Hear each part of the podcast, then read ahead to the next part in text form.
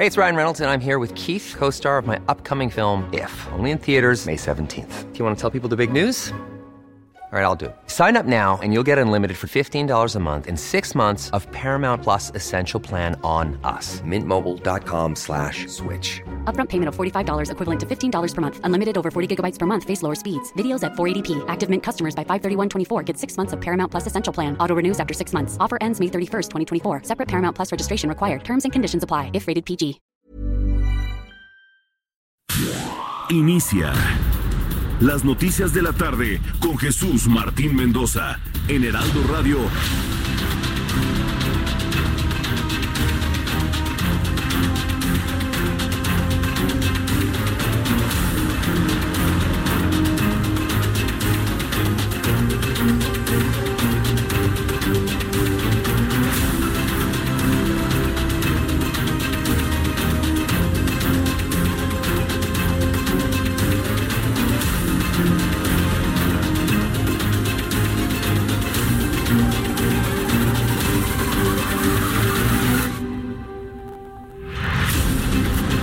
Son las 6 de la tarde en punto tiempo del centro de la República Mexicana. Qué gusto que nos esté acompañando a esta hora de la tarde. Hoy es, eh, pues ya miércoles, estamos a mitad de semana, 22 de enero del año 2020. Qué gusto que nos esté acompañando aquí a través de la señal de El Heraldo Radio 98.5 de FM 985 aquí en la Ciudad de México, 540 de amplitud modulada también en la zona metropolitana del Valle de México. A nombre del titular de este espacio, Jesús Martín Mendoza, le doy la más cordial bienvenida. Te saluda Manuel Zamacona y bueno, pues los voy a estar invitando a lo largo de este espacio a que estemos en comunicación. Traemos un programa por demás interesante ahora con el tema del coronavirus y su posible expansión. La Organización Mundial de la Salud ya ha dicho que no se va a decretar por el momento una alerta a nivel internacional. Sin embargo, hay que estar pendientes, hay que saber de qué se trata el coronavirus, cuáles son los síntomas, cómo lo puede uno prevenir y por supuesto combatir en caso de que esto se propague. Esperemos que no, por supuesto, pero más adelante le estaremos desglosando todos y cada uno de los detalles. Así que pónganse en contacto con nosotros a través de nuestras redes sociales, arroba Heraldo de México y arroba Samacona al aire, arroba Samacona al aire. Ahí le vamos a estar también planteando pues algunas preguntas a lo largo de este espacio informativo. Estamos transmitiendo completamente en vivo desde Insurgente Sur 1271, casi esquina con Félix Cuevas, aquí en el corporativo Carrachi, segundo piso, cabina principal de El Heraldo Radio. Mándenos algo, ¿no? Mi estimado Orlando, un postrecito, aunque sea un cafecito. Mira, aquí abajo hay un café muy bueno, mándelo si usted nos está sintonizando, aunque sea, ¿no? Somos tres ahorita en este momento aquí en la producción. Así que bueno, pues eh, siendo las seis de la tarde, con tres minutos ya prácticamente en el tiempo del centro, vamos con lo más destacado ocurrido en las últimas horas. A pesar del revuelo mediático que ha provocado el brote del coronavirus, la Organización Mundial de la Salud decidió posponer para mañana la decisión de emitir una alerta de emergencia o no. Esto debido a la falta de información por parte de las autoridades sanitarias de China. But at the same time, uh, although there is good capacity in China, uh, they have also invited our experts. So our experts are now on the ground as we speak with China, Chinese experts. Assessing the situation, and that's why we're saying we will have more information uh, and we will reconvene uh, tomorrow. Um, so that's what we see from WHO side, and we really encourage China to continue uh, that way, because not only that will help China to uh, clean the outbreak as soon as possible, but also to uh, help in preventing it from spreading internationally. Ahí está la voz de las autoridades de la Organización Mundial de la Salud que dicen que hay que esperar y recabar más información que seguramente se estará proporcionando desde el propio China para que el día de mañana se esté decretando o no esta alerta a nivel internacional por el tema del coronavirus. En México, la Secretaría de Salud anunció una serie de medidas que van a tomar ante la sospecha de posibles casos de coronavirus en el país. De momento, las autoridades darán seguimiento a los mexicanos que han visitado eh, Wuhan, en China, y además se va a emitir una alerta de viaje. El SARS, el, virus o el coronavirus que causa el síndrome respiratorio agudo grave, con ese por sus siglas en inglés, eh, que emergió también en China, eh, particularmente hacia la región de Hong Kong y el sureste en 2002. Y luego se extinguió por sí mismo, el virus seguramente está circulando por el mundo, pero como brote se limitó solito. Y el MERS, que es el, virus, el coronavirus del, Medio Oriente, que circuló en 2011 y 12, particularmente en la región de la península arábica, eh, y. Ahora, quiero aquí aprovechar que menciono estos dos hermanos biológicos del coronavirus 2019 para compararlos. El SARS fue una enfermedad que causaba una mortalidad, técnicamente se llama letalidad de casos, del 15%. El SARS 2002. El MERS causaba una letalidad de casos, una mortalidad, para hablar en términos llanos, de 35%. Con la evidencia disponible hasta el momento, este virus tiene una letalidad de caso entre los graves menor al 1%, entre los graves. Entonces estamos hablando, por eso tengo evidencia, la que actualmente está disponible, de que es un virus que es bastante más leve que cualquiera de esos otros. Bueno, pues ahí está parte de lo que ocurrió y también en entrevista para el Heraldo Televisión. Eh, esta tarde tuve la oportunidad de entrevistar a la secretaria de Salud de Tamaulipas, Gloria Molina, quien informó que el posible infectado de coronavirus de Wuhan que se encuentra en aislamiento en casa, además de que no se le observa ninguna complicación. En el diario oficial de la Federación ya fue publicado el decreto con el que el Instituto de Administración de Bienes y Activos cambió de nombre por el Instituto para devolver al pueblo lo robado. Que bueno, a ver, eh, publican este decreto con el que el Instituto de Administración de Bienes y Activos cambia el nombre. Pues es que ridiculez, ¿no? Imagino yo. Yo nada más de escuchar y pronunciar el nombre, Instituto para devolverle al pueblo lo robado. Bueno, en fin.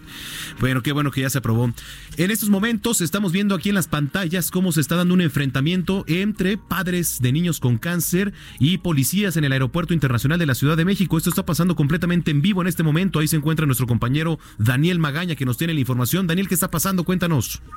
Efectivamente, esta protesta que pues ya tenía cinco horas bloqueando la zona de la Terminal 1 del aeropuerto al no tener una respuesta por parte del gobierno federal, los padres con los pequeñitos eh, pues ingresaron fueron eh, pues repelidos, fueron golpeados ah, por los elementos de pues eh, precisamente la policía que se ubica en esta zona y bueno es parte de lo que pues ocurre. Vamos a escuchar a uno de los padres de familia que es lo que nos ¿Qué pasó? ¿Qué pasó? Bueno, nosotros en una resistencia civil pacífica intentamos ni siquiera bloquear, sino introducirnos al acceso de salas para hacerles conocimiento a la gente de lo que está pasando. Fuimos eh, golpeados, ustedes se han dado cuenta, la policía golpeó no solamente a los niños a nosotros, también, también golpeó a la prensa, ¿no? Ustedes como prensa fueron golpeados y bueno, parece ser que este gobierno tiene la intención de reprimir a las causas justas en este país, a una de las causas más nobles. Me parece, me parece increíble la actitud. Son las 7 de la noche y no ha habido un pronunciamiento del presidente de la República en este momento.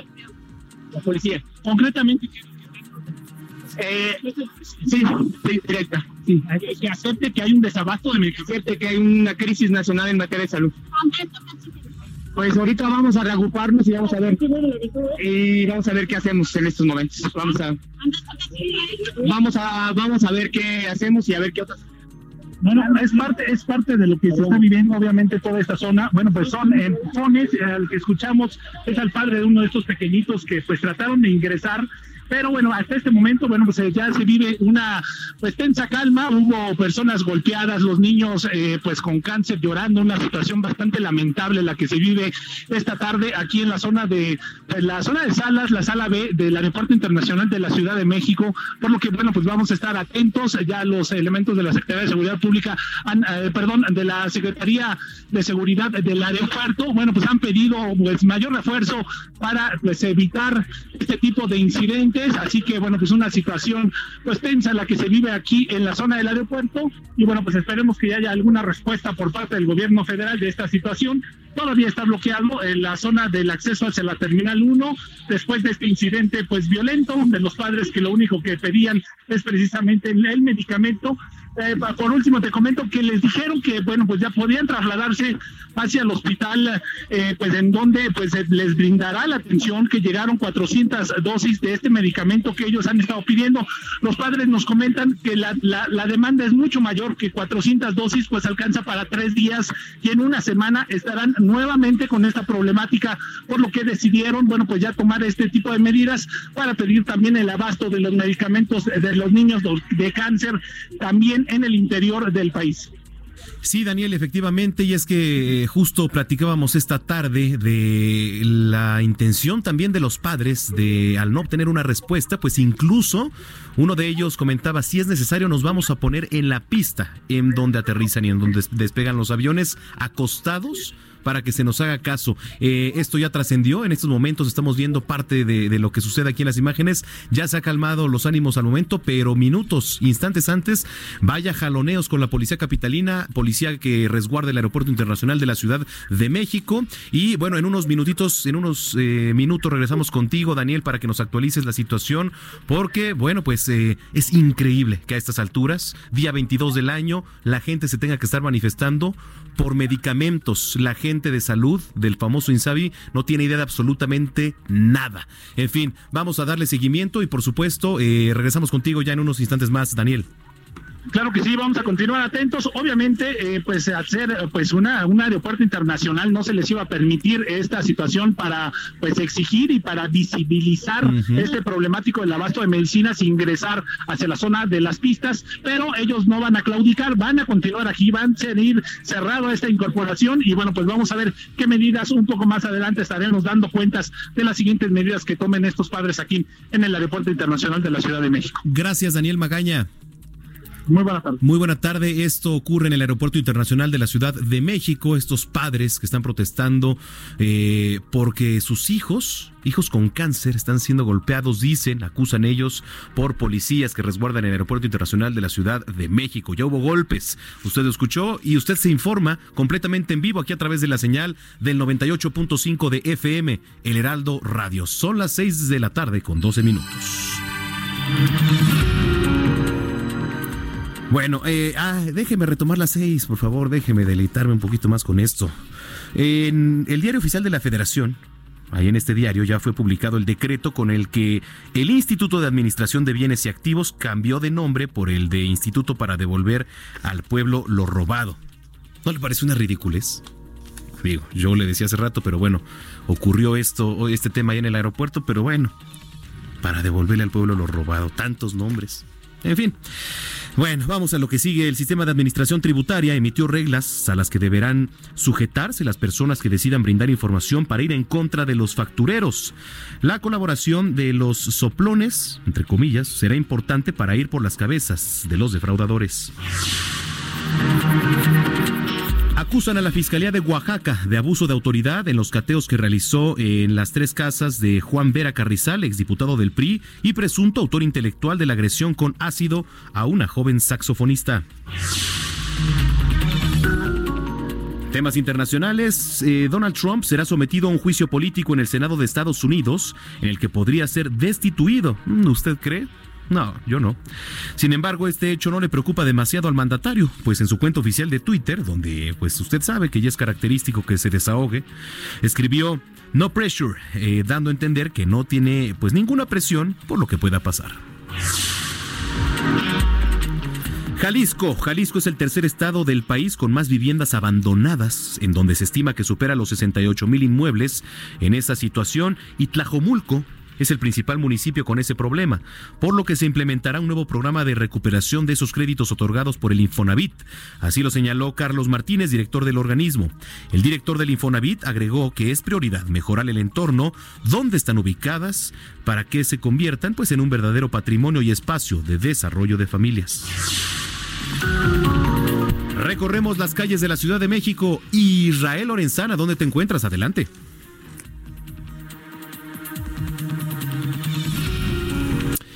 Bueno, vamos a hacer contacto en unos segundos más con nuestro compañero Israel Lorenzana. Mientras tanto, le platico que en este momento eh, uno de los padres eh, de familia está siendo custodiado, regresando al Aeropuerto Internacional de la Ciudad de México y lo que vemos aquí en las pantallas que tenemos en la cabina de El Heraldo Radio.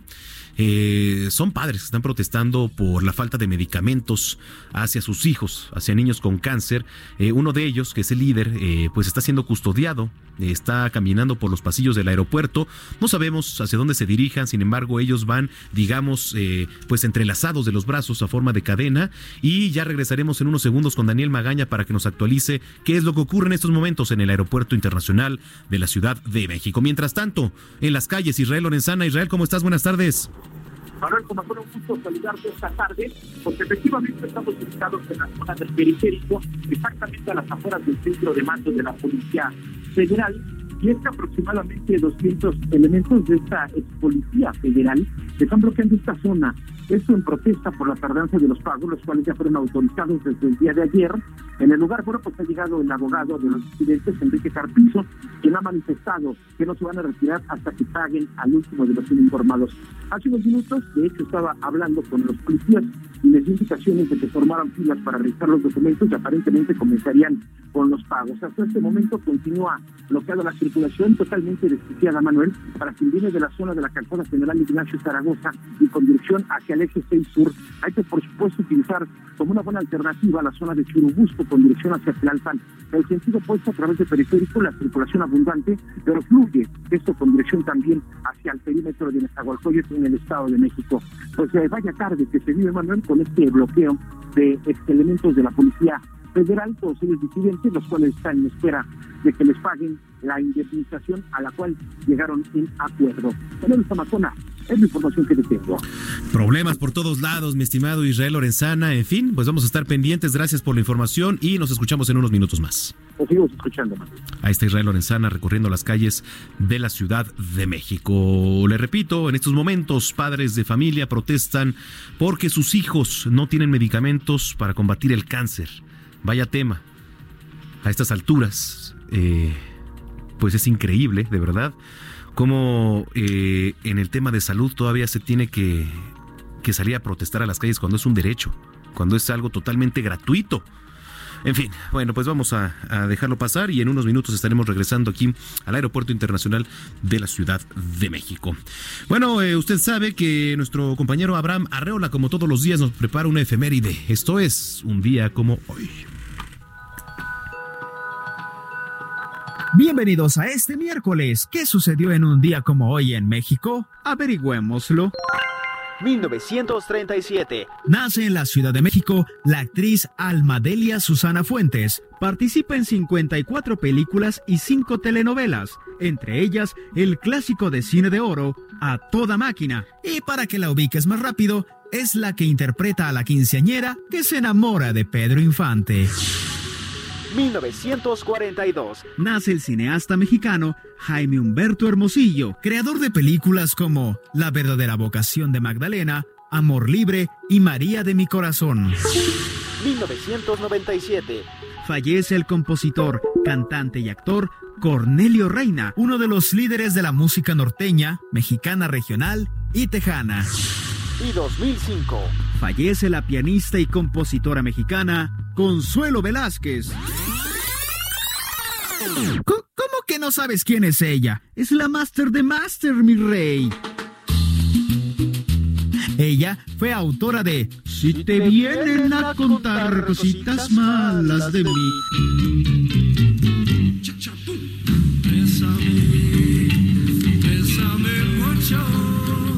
Y por supuesto, Bésame mucho, canción que fue cantada por Zip Pedro Infante, The Beatles, Elvis Presley, Plácido Domingo, Luis Miguel y hasta Soda Stereo. Tanto fue el éxito de esta canción que incluso Paul McCartney aseguró que era el estándar de oro de la música romántica.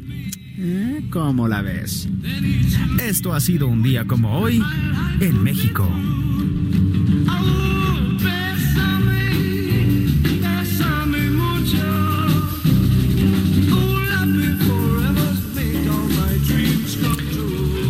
6 de la tarde con 19 minutos, gracias a nuestro compañero Abraham Arreola, un día como hoy. Vamos a regresar en este momento al Aeropuerto Internacional de la Ciudad de México. Ahí se encuentra nuestro compañero Daniel Magaña, que nos tiene actualización. Ya veíamos, Daniel, en esos momentos ahí en las pantallas a eh, padres de familia entrelazados de los brazos. ¿Qué es lo que está ocurriendo? Cuéntanos.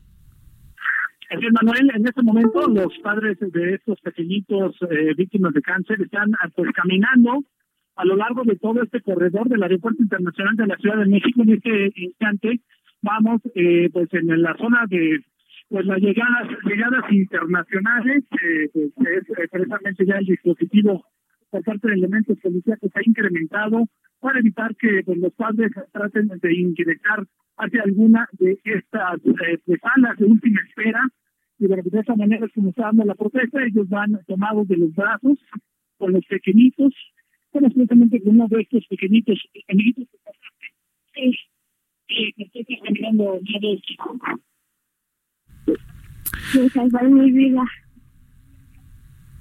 Bueno, pues es parte de lo que nos comenta uno de esos pequeñitos que va en esta marcha, por llamarle de alguna manera, eh, pues llevan también algunas de las cartulinas en la que pues lo único que están exigiendo es el medicamento que para pues hacer frente a las quimioterapias reiterar esta situación, que las autoridades lo que les han ofrecido es que pues el medicamento que en teoría no había en abasto, bueno, pues ya aparecieron 400 dosis, pero los padres dicen que, bueno, pues tres o cuatro días volverán a tener que hacer este tipo de manifestación. En este momento, pues en las llegadas internacionales, pues algunas personas les empiezan a aplaudir a los pequeñitos, la situación pues emotiva, pero bueno, pues que sin duda, bueno, pues buscan de alguna manera pues reivindicar pues esta protesta de los pequeñitos, eh, pues comentar precisamente que los policías de inmediato aíslan a esas personas que estaban aplaudiendo para pues ingresarlo hacia el área de llegadas internacionales en la sala E3 y de esta manera, bueno, pues evitar que los padres puedan ingresar hacia la última pues eh, sala de espera aquí y bueno, pues de esta manera obviamente pone muy nerviosos a los elementos policíacos al acercarse a estas personas que les aplaudieron, a estos pequeñitos. Los, algunas de las personas, algunos turistas pues están reconociendo y bueno, pues están dando palabras de ánimo a pues, los padres y a los pequeñitos para, bueno, pues continuar con esta pues, protesta el día de hoy aquí en el Aeropuerto Internacional de la Ciudad de México, Manera. De hecho, de hecho, ahí te estamos viendo en estos momentos aquí en la pantalla, eh, mi estimado Daniel Magaña, ahí entre pues todo este revuelo que ha causado y es que vemos también que se están tratando de acercar a las puertas, pero bueno, esperemos que esto no pase a mayores. Le reitero eh, que hace que esta tarde, incluso Daniel, tú fuiste testigo también, eh, uno de los padres que era Israel Rivas, pues estaba dando a conocer lo que se está pidiendo, pero además lo que podrían llegar a hacer o intentar, digamos, porque bueno, también de eso a que se les permita, pues es otra cosa, pero si es necesario que se acuesten ellos, dijeron, en la pista en donde despegan y aterrizan los aviones, lo van a hacer. Y es que, bueno, pues están desesperados estos padres de familia. Así que, pues vamos a ver qué es lo que pasa, Daniel Magaña. Este, te pedimos que te mantengas ahí al pendiente. Eh, te reitero, te hemos visto aquí en las pantallas muy activo, así que, pues, eh, en permanente contacto a ver qué es lo que sucede ahí y la situación que depara en el Aeropuerto Internacional de la Ciudad de México con los padres de familia. Claro que sí, Manuel, cuando estamos atentos. Obviamente, pues, no se va a solidarizar con la eh, pues, que están existiendo sus padres de familia. Incluso ubicamos a muchos elementos, de, a muchos policías que dieron el paso y bueno, pues les comentaban obviamente que ellos entendían su demanda, pero su trabajo era no dejarlos ingresar y pues no los iban a permitir que ingresaran hacia la última sala de espera. Y ahora, bueno, pues ellos intentan también aquí como querer ingresar a las salas internacionales y bueno, pues vamos a ver a ver en qué acaba este pues, día con la protesta de sus padres. Y sabes qué es lo más eh, lamentable, Manuel, que los pequeñitos que deberían de estar pues, preparándose de alguna manera, pues las defensas, el sistema inmunológico es muy delicado, eh, sobre todo por este tipo de, tratamientos, bueno, pues tengan que estar pasando todas estas peripecias aquí en el Aeropuerto Internacional de la Ciudad de México. Regresamos contigo en unos minutos, Daniel, gracias. Claro, sí. Mire, tengo en la línea telefónica a Omar Hernández. Él es padre de, un niño con cáncer y de los que se encuentran ahí en el Aeropuerto Internacional de la Ciudad de México. Omar, ¿cómo está? Gracias por tomar la llamada. Buena tarde. muy buenas tardes. ¿Qué, es lo que está sucediendo en estos momentos en el aeropuerto? Cuéntenos eh, sus peticiones, por favor. Pues las peticiones siguen siendo la misma, la falta de respuesta del gobierno en estos momentos de que no tenemos nada de ninguna respuesta. Ahorita la autoridad, la seguridad pública aquí del aeropuerto se ha dado la tarea de estar golpeando padres de familia. Estamos aquí exactamente hablando en vivo, en vivo, y, parecía que el gobierno no le interesa. No interesa cuando vienen niños, ahorita aquí tenemos bastantes niños, y no le interesa el, que pues están siendo golpeados, ¿verdad? Nosotros no queremos ingresar a ninguna a ningún vuelo, no queremos impedir ningún vuelo. Lo único que queremos es que la gente se entere de esto. La falta de comunicación por parte del gobierno, pero aquí la pues aquí parece que, que la autoridad, la ciudad pública aquí del mismo aeropuerto internacional tienen entendido pues reprimir a uno en cierta forma. Hemos visto jaloneos, hemos visto empujones, quizá algunos golpes de intercambio ahí con policías. ¿Qué, ¿Qué fue lo que pasó? ¿Por qué comenzó todo esto, Omar? Pues mira, nosotros estábamos platicando con algunos, algunos, pues sí, algunos pasajeros que iban a traer sus vuelos, la ciudad pública, la seguridad interna del aeropuerto llegó, inclusive a nosotros nos está resguardando la Guardia Nacional, o la que intervino para que no llegara más más grande todo estos este, este caloneo y estos golpes. La Guardia Nacional está atrás de nosotros, ellos nos están dando el respaldo porque aquí pareciera que, pues sí, la, seguridad del mismo aeropuerto tiene indicaciones de otra cosa. Híjole, a ver, eh, ¿qué es lo que van a hacer en estos momentos ahora, Omar? Pues mira, la falta de, de, la no respuesta del gobierno, pues no vamos a parar, o sea, no vamos a ceder a nada. El hecho de que nos hayan mandado más 400 dosis al hospital infantil no significa que nos vamos a quedar este tranquilos porque esas 400 dosis nada más son para tres días. Estamos hablando que estas, este hospital a la semana se gasta 800 dosis de, de Cristina, en la cual nada más llegaron 400 dosis. Estamos hablando que no se alcanza para, pues, para tres días nada más y no hay, no hay una respuesta, no hay un aviso de cómo va a ser la entrega o, qué es lo que va a suceder. Esto siempre ya, nos, ya lo hemos estado manifestando y pareciera que no, no le interesa pues, al gobierno federal. Oye, Omar, durante esta protesta que ustedes han hecho hoy en el aeropuerto, ¿se ha acercado alguna autoridad, eh, ya sea de salud o del gobierno federal, a, preguntarles o a quizá a negociar algo? Vinieron dos personas del gobierno federal, pero de, de, pues sí, de secretarios de, de bajo nivel. o sea, lo que queremos es que ya no queremos estar tratando, ya en la Secretaría de Salud estuvimos la semana pasada, llegamos a, un, a una mesa de trabajo en la cual no la cumplieron no la han cumplido. Entonces, pues, es que estamos llevando este, pues estas protestas, hasta que el gobierno ejecutivo haga un comunicado, no vamos a parar. no vamos a ceder a esto. ¿Qué medicamentos son los que hacen falta, Omar? Y ahorita la Cristina ya llegó al hospital, te vuelvo a repetir, llegaron 400 dosis, que significa que no se alcanza para tres días. Y, luego, ¿qué va a pasar? Eso es, no vamos a estar aquí ya jugando aquí de que nos, no estamos pidiendo migajas, de que nos estén mandando y que nos quieran, pues sí, callar con un poquito medicamento porque este, pues ya esto ya, ya lleva más de dos años estos desabastos de medicamentos. Finalmente, ¿hasta dónde podría trascender esto, Omar, de continuar la negativa? Exactamente, aquí vamos a permanecer en el aeropuerto, vamos a seguir con el bloqueo aquí a, afuera de la, del, mismo aeropuerto, seguimos bloqueando y si es necesario aquí vamos a permanecer. Aquí yo, yo pienso que el presidente, pues no sé, o sea, no sé por qué esté peleado con nosotros como padres, con niños, con este padecimiento no sé por qué ciertas prioridades donde va y da, hace anuncios o da este pues sí informa a, informa a la, sociedad por qué en este caso se quiere quedar callados ese es el motivo. Por qué quedarse callado a esto que está pasando se estaría intentando ingresar a las pistas de aterrizaje y despegue del aeropuerto Exacto. Ahorita no queríamos entrar a ninguna pista, que quede muy claro. Nos acercamos a hablar con la gente que nos estaba preguntando qué es lo que estábamos manifestándonos, pero aquí no nos dejan ni siquiera platicar con la gente. O sea, aquí ya formaron una valla los policías, ya acaban de formar una valla en la cual hasta impiden que hablemos con la pues con la gente que pregunta, o sea, con la gente que pregunta qué es lo que estamos pidiendo. Híjole, Omar, pues eh, vamos a estar muy pendientes. Eh, ojalá y estemos en comunicación, por favor, te, te, lo pido para que en unos minutos más pues nos actualices también la situación y quizá a qué arreglo han llegado. Ok, muy bien, claro que sí. Muchísimas gracias, Omar Hernández, él es padre de un niño con cáncer y justo de los que se encuentran ahí en el Aeropuerto Internacional de la Ciudad de México. Fíjese nada más, ahí está la Guardia Nacional. O sea, no basta, yo me imagino, digo, entiendo que es un, un territorio federal, ¿no? Pero la policía capitalina no puede intervenir digo, elementos. Se supone que la Guardia Nacional tiene otras labores, ¿no? Que debería estar resguardando. Bueno, en fin, no se va a ceder a nada. Yo le pregunto qué opina en torno a todo lo que está ocurriendo con los padres de familia, sobre todo con estos pequeños que no necesitan en estos momentos estar en el aeropuerto, necesitan estar en cama, necesitan estar con tratamiento, con medicamento que no se tiene Pero bueno, por favor les pido sus comentarios para leerlos en arroba heraldo de México y arroba zamacona al aire. Arroba zamacona al aire. Usted escucha el 98.5 de FM, el Heraldo Radio. Son las 6 con 29. Regresamos.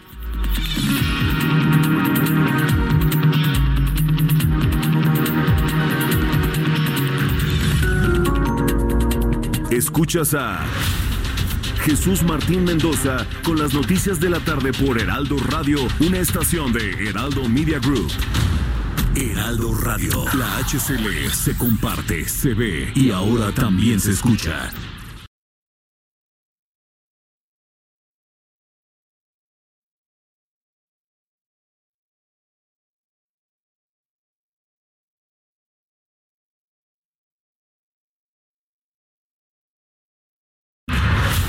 Escucha las noticias de la tarde con Jesús Martín Mendoza. Regresamos.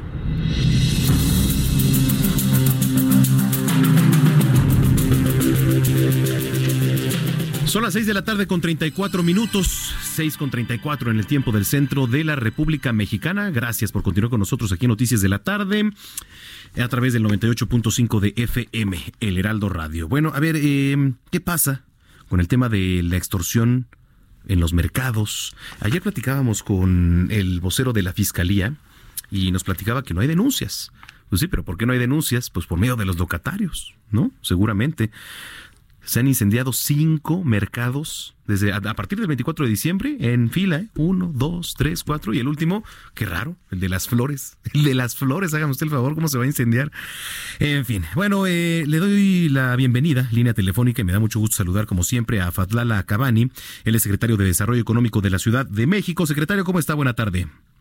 Bien, Manuel, ¿cómo estás? Qué gusto saludarte. Igualmente, oiga, eh, ¿se ha descartado ya algún tipo de extorsión eh, por los incendios en los mercados? ¿Qué es lo que está pasando? ¿Qué, qué, ¿Cuál es el informe, el reporte que ustedes tienen, secretario?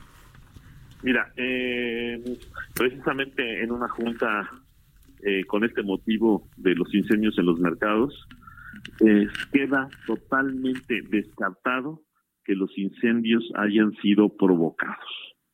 Esto queda totalmente descartado. El informe que ayer emitió la Fiscalía señala que son cuestiones de fallas eléctricas, básicamente por sobrecalentamiento en el uso de la instalación eléctrica. Te voy a dar un ejemplo. Eh, un vendedor de un producto en un mercado. Empieza con un refrigerador, le empieza a ir bien, termina su local con seis refrigeradores. Eso no lo puede aguantar una instalación eléctrica normal, ya sea comercial o ya sea habitacional. No lo puede aguantar. Se necesita de una instalación trifásica. El reporte que tenemos de la CFE es que muchos locales desde de los eh, muchos locales de los mercados públicos de la ciudad no tienen las instalaciones adecuadas para el consumo de luz que están eh, realizando.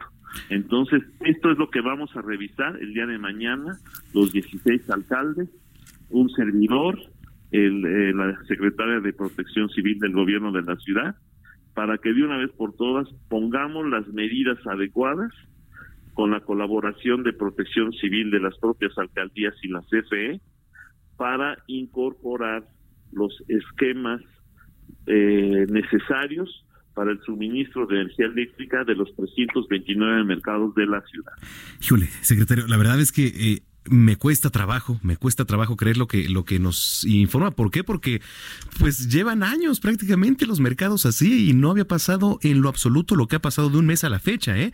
Primero ahí está el, bueno, el de la Merced, ahí está otro. Estamos hablando de que se está incendiando un mercado, eh, perdón, un mercado público a la semana por promedio, ¿eh? De, de, de un tiempo a la fecha.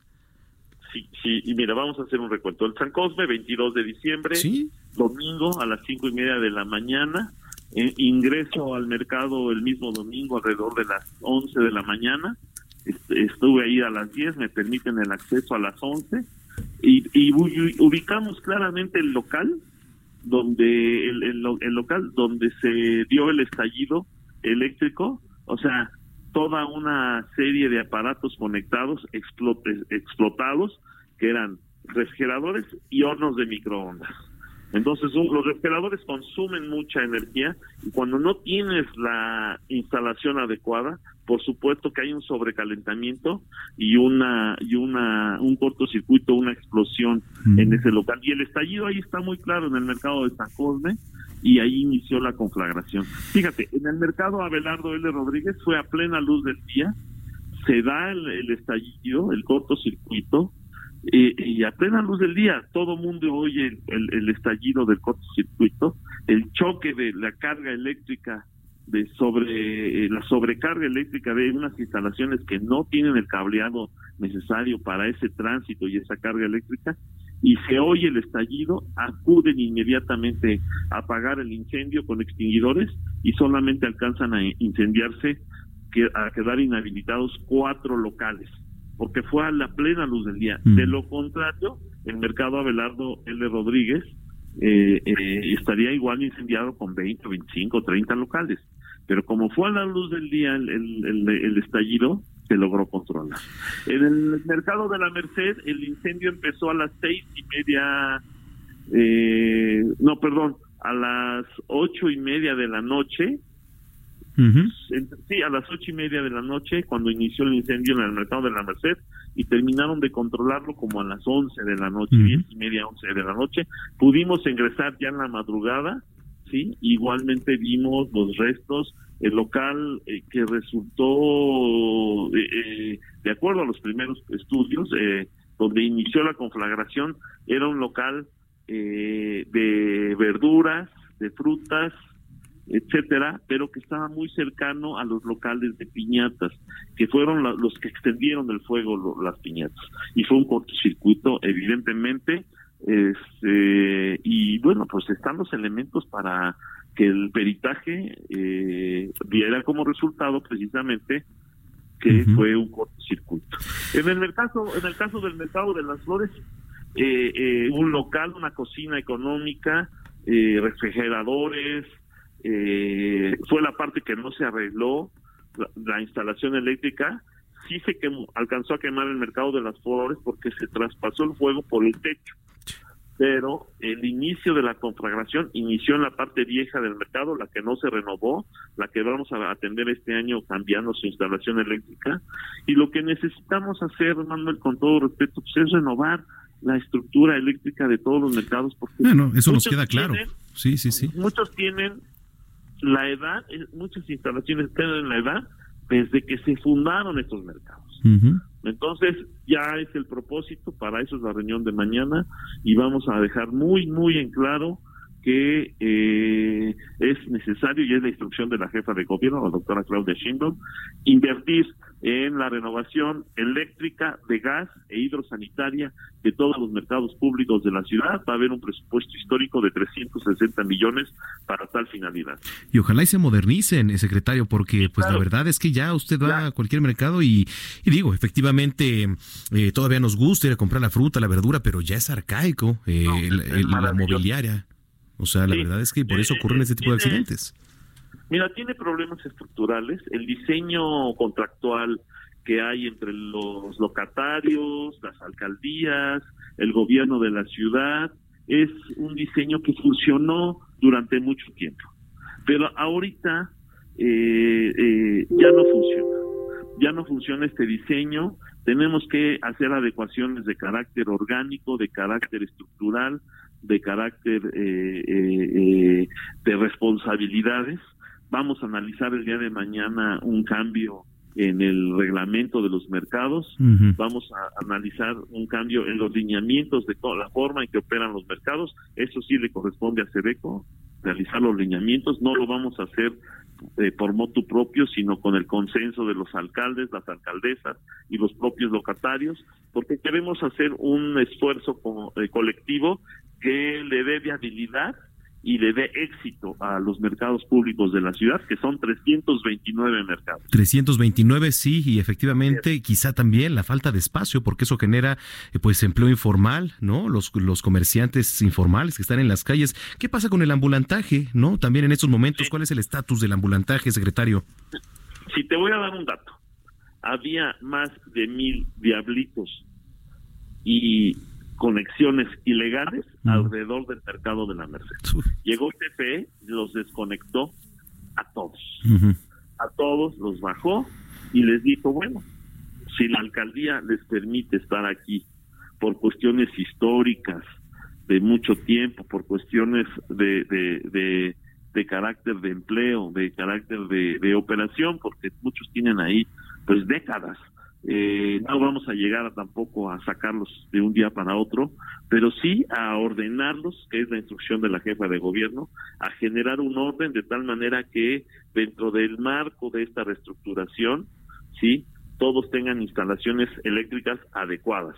Si las bajadas de eh, para estos eh, comerciantes informales se pagan su luz, y bajan adecuadamente de los transformadores aledaños, entonces vamos todos a tener esquemas de seguridad que le van a permitir tanto a los locatarios como a los que visitan los mercados eh, la seguridad que se requiere. Es un tema que a ver si ya luego le entramos más a fondo el tema del ambulantaje, secretario. No, el ambulantaje es un fenómeno histórico que hay que atenderlo en su justa dimensión y hay que ir, estamos trabajando desde Cereco para ir formalizando a muchos que tienen estos puestos, ingresarlos a la formalidad, porque también en la formalidad adquieren beneficios como créditos, amplían su mercado de venta, amplían su mercado de compra. ¿Por qué? Porque pueden recibir facturas y dar facturas.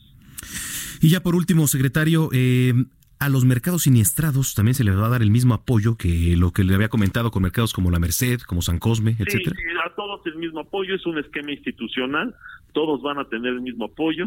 En el mercado de la Merced ya están por llegar las cartas para formalizar la reubicación, ¿sí? Ya se, se está inhabilitando las estructuras que pudieran caerse con cualquier otra eventualidad, un sismo o algo, de tal manera que esas estructuras están ya inhabilitadas y, los locatarios han cooperado adecuadamente, cosa que se debe. Bueno, secretario, pues eh, gracias por platicar con nosotros, como siempre, y, estamos en contacto. Saludos, Aleraldo. Gracias, Fadlala Cabani, secretario de Desarrollo Económico de la Ciudad de México. Híjole. Pues yo la verdad sigo sin creerlo, ¿eh? Dice el secretario, se descarta en una reunión con la jefa de gobierno que todo esto haya sido provocado. Y le hablo del tema de los mercados, de los incendios. Yo lo dudo, sobre todo por las circunstancias y sobre todo por las coincidencias, ¿no? El penúltimo, ¿no? El mercado Morelos. Un día antes detienen a un integrante de la Unión Tepito y al otro día se incendia el mercado. Luego el mercado de las flores, ¿no? ¿Cómo se va a incendiar el mercado de las flores? Digo, teniendo ahí.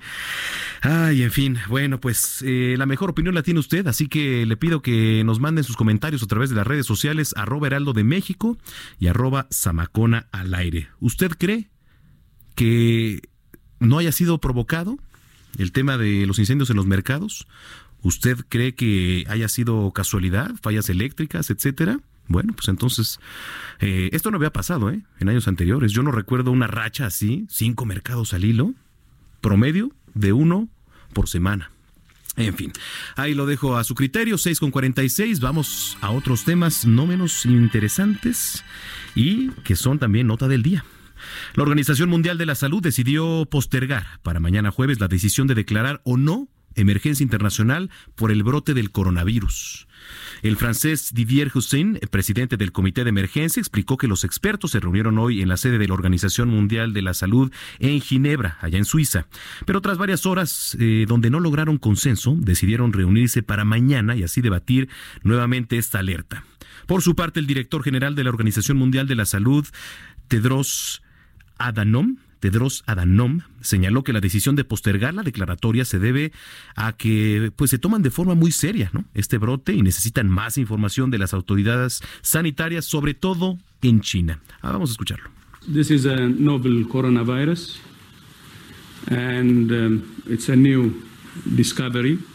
So identifying um, the pathogen was done swiftly and it shows the capacity that China has now. And the sequencing was done quickly. But more importantly, it was shared immediately. And that's why Korea, Japan, Thailand were able to diagnose the new coronavirus quickly. In addition to that, um, actions taken immediately, especially on the market, the Wuhan market, seafood market, uh, and followed by action by other actions was very uh, commendable. And the involvement of the leadership, starting from the president himself, who gave really clear guidance, the premier and the minister was also very impressive and different actually from uh, previously, uh, you know, from previous actions. You see the capacity and you see uh, the political uh, commitment. And that's uh, continuing, and we appreciate that. But at the same time, uh, although there is good capacity in China, uh, they have also invited our experts. So our experts are now on the ground as we speak with China, Chinese experts, assessing the situation, and that's why we're saying we will have more information uh, and we will reconvene uh, tomorrow. Bueno, y en nuestro país, la Secretaría de Salud Federal informó que se tomarán acciones preventivas en el país ante el brote del coronavirus, que hasta el momento ha provocado la muerte de 17 personas. Entre las medidas que se implementarán con todas las oficinas estatales de salud están la emisión de una alerta de viaje a Wuhan, allá en China, ciudad en donde comenzó este brote. También se dará seguimiento a los mexicanos que han viajado a la localidad china y seguirán de cerca los anuncios que se emitan en los países donde hay brotes del virus. De momento, y por tratarse de una primera etapa, los cortes informativos sobre el estado del país serán cada 24 horas y el director general de epidemiología, José Luis Alomía, será el encargado de presentarlos. Bueno, a ver, por cierto, en la conferencia ofrecida esta tarde, los representantes de la Secretaría de Salud Federal afirmaron que no hay razón para que los mexicanos entren en pánico. Y eso es muy importante, ¿eh? tome nota. Ya que se trata de un virus nuevo y no hay indicios de que tenga un comportamiento grave. Y es que muchas veces caemos en pánico. ¿Recuerda usted? Bueno, aquella vez sí, fue un, un virus que se expandió y fue un virus gravísimo, el tema de la influenza. ¿No? Usted lo recuerda bien, perfectamente. Hay muchos que dicen, es que va a ser igual o peor que aquel entonces, no, no, no, no divulguemos, no difundamos y no contribuyamos a las noticias falsas o a malinformar a través de redes sociales. No se crea todo lo que le dicen los memes, todo lo que los dicen las redes sociales. Hay que informarse a través de las fuentes oficiales, a través de los medios de comunicación. Eso sí, hay que estar muy pendientes, es lo único, para no caer en este tipo de, eh, ahora sí lo voy a decir, de epidemias, pero informativas o desinformativas. Por cierto que en conferencia de prensa el doctor Hugo López Gatel afirmó que no hay razón, le repito, para que los mexicanos entremos en pánico. Es muy importante tener presente que en cualquier situación eh, nueva de salud pública, el orden y la coordinación de todo el gobierno y de toda la sociedad es indispensable para poder responder de acuerdo a lo que se necesita y no caer en eh, rumores eh, o reacciones de pánico que siempre son extraordinariamente negativas cuando se maneja un problema de salud pública o una nueva eventualidad. Bueno, por su parte, José Luis Alomía, director general de epidemiología, destacó que hasta el momento no hay restricciones de viajes a China, pero que se están tomando acciones de seguridad en los aeropuertos. Así lo dijo. No tenemos nosotros más que un vuelo directo, directo de China que aterriza en Baja California, específicamente en la, en la localidad de Tijuana, en donde ya entramos en coordinación con la Secretaría de Salud para actividades puntuales que ellos van a hacer de tamizaje a los pasajeros eh, que llegan a través de estos vuelos. Además tenemos identificados otros cuatro aeropuertos en el país, Ciudad de México, Quintana Roo, Mazatlán y eh, Baja California Sur, específicamente eh, Cabo San Lucas, en donde llegan pasajeros de vuelos indirectos, es decir, pasaron primero por un aeropuerto internacional en San Francisco, en Los Ángeles, en París o en este, Nueva York y después abordan. De todas maneras, el aviso aplica para todos ellos. En este momento no hay, como ya se comentaba, una indicación de restricción a los viajes. Por lo tanto, no hay una indicación de que todos los pasajeros tengan que ser revisados y que producto de esa revisión haya un impedimento de su entrada al país. Eso no, no, eso no existe en el día de hoy. Bueno, en Tamaulipas se sigue de cerca un caso de lo que podría ser, podría ser el primer infectado de coronavirus aquí en México. El presidente Andrés Manuel López Obrador añadió que se había sumado otro caso, sin embargo ya quedó descartado. Indicó que el informe sobre los presuntos infectados será entregado por la vocería de la presidencia. También se dio a conocer que la Secretaría de Salud emitió un aviso a los viajeros en la cual se alerta sobre el brote a quienes vayan a viajar a los países donde ya se han detectado casos. Quiere decir pues China, sobre todo, Estados Unidos, y ahora eh, más reciente ya se detectó en Colombia y, si no mal recuerdo, en la tarde le dimos la información que Brasil también ya se sumó. Así que bueno, pues esto fue parte de lo que dijo el presidente López Obrador. Lo del coronavirus este, está siendo atendido. Ayer, ayer este, ya se descartó un caso. Eh, si tenemos más información, hoy se da a conocer, mañana también, ¿sí? Eh, tenemos el informe, nada más se los va a este, dar Jesús.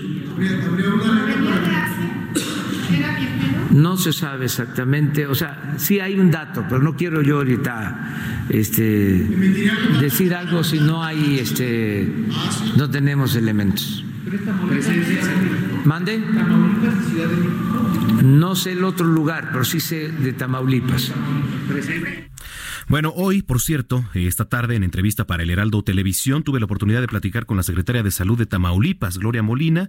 Me informó que el posible infectado de coronavirus de Huang se encuentra en aislamiento en casa y bueno, pues hasta el momento no hay ninguna complicación me dijo que probablemente el jueves por la tarde, si es, si es negativo, se está informando, y viernes por la mañana, en caso de ser eh, positivo. Pero en fin, eh, vamos a escuchar parte de lo que nos dijo también. Eh, hasta ahorita eh, está en observación, en aislamiento en su casa, eh, no presenta ninguna complicación, solo tiene escurrimiento nasal, rinorrea y un poco de tos seca. Hay buen estado general, no hay fiebre, no hay dolor muscular ni, ningún otro síntoma que nos alerte alguna posible complicación. las pruebas de él ya están en el, en el laboratorio INDRE, que es nuestra referencia nacional eh, estos resultados de ser negativos nos estarían informando hoy por la tarde-noche y de ser positivos, pues tienen otros protocolos dentro del laboratorio para la confirmación definitiva del caso. Pido a todos eh, eh, quienes te ven y quienes te escuchan, a toda la población, que eh, mantengamos la calma, no hay que generar un pánico innecesario.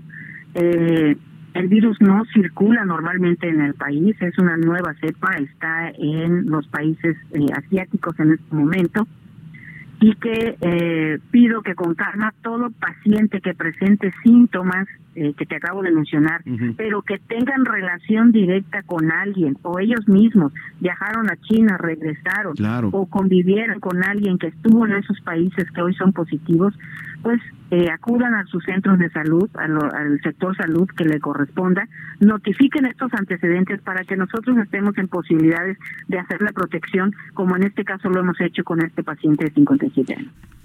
Bueno, pues ahí tiene lo que nos dijo la secretaria de Salud de Tamaulipas, Gloria Medina. Al respecto, el Instituto Politécnico Nacional confirmó que el posible portador del coronavirus chino es un investigador adscrito al Centro de Biotecnología Genómica de Reynosa, Tamaulipas.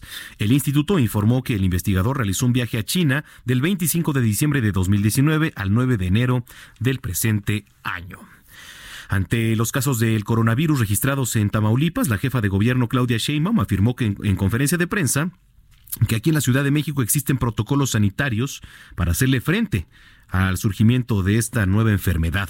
Reconoció que de emitirse una alerta epidemiológica, todos los sistemas de salud deben estar en contacto para activar los protocolos necesarios y prestar atención a personas con síntomas o potenciales puntos de contagio. Normalmente en estos casos hay alertas epidemiológicas que hace la Secretaría de Salud del Gobierno de México Federal eh, a todos los estados de la República y hay una serie de protocolos y actuaciones que se siguen. Entonces ya los detalles los puede dar la Secretaria de Salud, pero es normal que cuando se presentan este tipo de casos haya una alerta en todo el país y se generan todos los protocolos adecuados eh, para pues evitar que pueda eh, eh, generarse una epidemia de algún tipo de enfermedad. ¿Usted ha tenido contacto con la autoridad federal? Sí, hay un esquema eh, que está establecido, que se fortaleció el año pasado para este tipo de alertas epidemiológicas y, está ahí la Secretaría de Salud. Ya los detalles de eh, en qué consiste, cómo lo hacen, etcétera, etcétera, ya se los puede dar ella. Bueno, pues ahí está la voz de la jefa de gobierno Claudia Sheinbaum. Y sí, los exhortamos para que no entre en pánico, para que no comience a difundir eh, pues notas que no son ciertas. Ahorita no pasa absolutamente nada hasta que lo digan las autoridades sanitarias. Escríbanos en redes sociales, arroba heraldo de México, arroba zamacona al aire. De regreso voy a leer algunos tweets que ya eh, hicieron favor de compartir. Está usted escuchando el 98.5 de FM, el Heraldo Radio. Son las 6.58. Regresamos.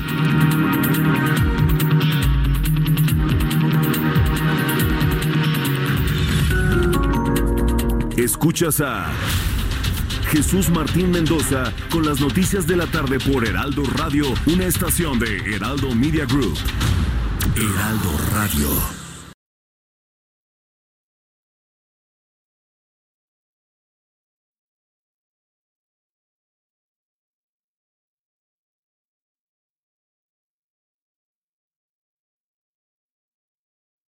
Heraldo Radio. Escucha las noticias de la tarde con Jesús Martín Mendoza. Regresamos.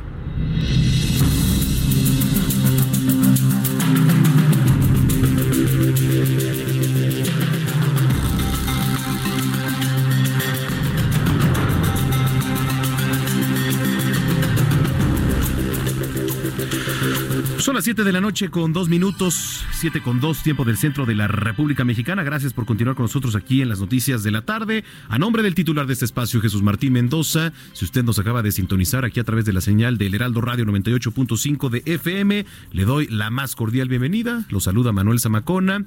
Y bueno, pues hemos estado hablando eh, de temas interesantísimos. Aquí usted pudo constatar completamente en vivo. Usted se pudo informar a través de esta señal de lo que ocurría en el Aeropuerto Internacional de la Ciudad de México en relación a los padres de familia que protestaban por la falta de medicamentos para sus hijos con cáncer. Increíble lo que ocurre ahí en el aeropuerto y este jaloneo, esta pelea con los policías. Y que por cierto vamos a regresar más adelante a ver qué ha pasado ahí. Platicamos también con uno de los padres, con Omar Hernández, y nos decía que incluso ahí se encontraba la Guardia Nacional y que no se iba a ceder ante nada. Ahí van a estar hasta el tiempo que sea necesario. Pues sí, son sus hijos niños que deberían de estar en cama tomando un tratamiento y que están en el aeropuerto acompañando a sus padres a protestar porque no hay medicamentos.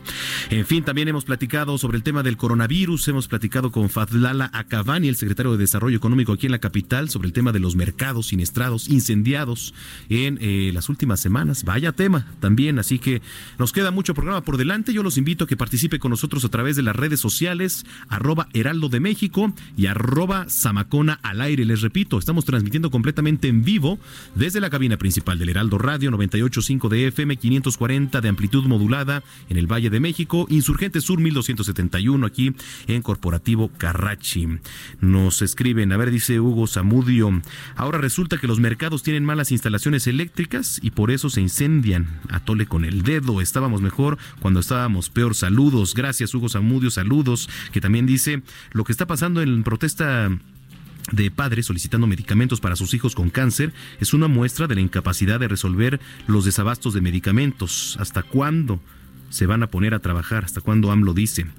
Vinicio Zamora dice, mañana va a decir AMLO en la mañanera que los niños con cáncer manifestándose son niños fantasma, fifís, neoliberales, etcétera. Gracias por tus comentarios, Vinicio Zamora. Eh, dice Charlito Fifi. Buenas tardes, por supuesto que tiene que estar en el aeropuerto la Guardia Nacional porque es zona federal, sí es lo que yo decía. Eh, no puede entrar a la Secretaría de Seguridad Ciudadana de la Ciudad de México, pero no estoy de acuerdo que repriman a los padres y a los niños con cáncer. Deben resolverles. Gracias, gracias por escribirnos. Arroba Carlos, dice Carlos Cotero. Y, bueno, pues lo invitamos a que participe con nosotros aquí en las redes sociales. También nos escribe Eligio Juárez, dice, ¿dónde está Brenda? Ah, bueno, pues Brenda llega al rato en punto de las 8 de la noche aquí en una hora, el noticiero capitalino, así que no le cambie. Y mañana va a estar también aquí cubriendo este espacio informativo. Siendo las 7 de la noche con 5 minutos, vamos con lo más importante generado en las últimas horas. La Comisión Federal de Competencia Económica impugnó la Ley Federal de Austeridad Republicana ante la Suprema Corte de Justicia de la Nación. Dicha legislación impide a quienes ocupen altos cargos en, la administración pública trabajar en la iniciativa privada durante 10 años, por lo cual la COFESE solicitó invalidar al menos siete artículos relacionados. La Secretaría de Hacienda informó que el gobierno federal realizó la primera operación de manejo de pasivos del año a través de un intercambio cruzado de valores gubernamentales. El objetivo de este movimiento, que consistió en el intercambio de 49.868 millones de pesos de bonos M y UDIBonos, es mejorar el perfil de vencimiento de la deuda del país. Durante la audiencia de este miércoles correspondiente al juicio político de Donald Trump, la bancada demócrata pidió que el mandatario sea destituido, ya que podría buscar nuevas injerencias extranjeras para las elecciones presidenciales de noviembre próximo. Al respecto, Adam Schiff, presidente del Comité de Inteligencia de la Cámara de Representantes y quien ahora funge como fiscal, advirtió a los senadores que escucharán pruebas contundentes del plan corrupto de Donald Trump. La Procuraduría General del Consumidor alertó a los dueños de vehículos Audi Q5 modelo 2017 a 2020 y Audi A8 modelo 2019 por posibles fallas en los automóviles. Fíjese nada más. Carrazos, ¿eh? además. El Audi Q5 2017 a 2020 presenta problemas con el borde de la cubierta situados en los arcos de las ruedas traseras que podrían aflojarse y eventualmente desprenderse del vehículo estando en movimiento. Por su parte, el modelo A8 versión 2019 presenta fallas en los cuatro rines que podrían no resistir superficies complicadas o manejar exceso de velocidad. La Profeco pidió a los dueños se acudan a cualquiera de las concesionarias en el país para corregir los problemas de estas unidades, ya que pueden poner en riesgo la seguridad de los pasajeros. La automotriz notificó a la Profeco que las unidades posiblemente afectadas, que han sido comercializadas en México, es de 7.889 unidades, así que si usted nos escucha en cualquiera de estos automóviles, modelo Audi Q5 de 2017 a 2020, pues tómelo en cuenta y no tire por la borda esto que recomienda la Profeco. Regresamos al Aeropuerto Internacional de la Ciudad de México. Eh, ¿Cuál es la actualización, Daniel Magaña? ¿Qué ha pasado hasta el momento? Cuéntanos. Así es, Manuel. Eh, bueno, pues ante la negativa pues del gobierno federal, y fíjate que pues presentaba esta situación que pues comentaba, podría parecer para muchos desmedida pues esa protesta en donde 30 padres de familia con algunos niños bueno, pues hayan causado, pues hayan puesto en jaque prácticamente a pues la, las autoridades del interior del aeropuerto. En este momento salimos hacia la puerta 3 y están bloqueando nuevamente el acceso hacia el aeropuerto. Sin embargo, Manuel, cuando ponemos en eh, parámetro como un barómetro de, de, esta situación, pues la vida de un niño o la vida de un hijo, obviamente pues toma sentido toda esta situación que se ha vivido el día de hoy aquí en el Aeropuerto Internacional de la Ciudad de México. Es decir, hace pues, unos cuatro minutos han salido de nueva cuenta a, pues, a manifestarse. Estamos afuera, en la puerta 3 del Aeropuerto Internacional.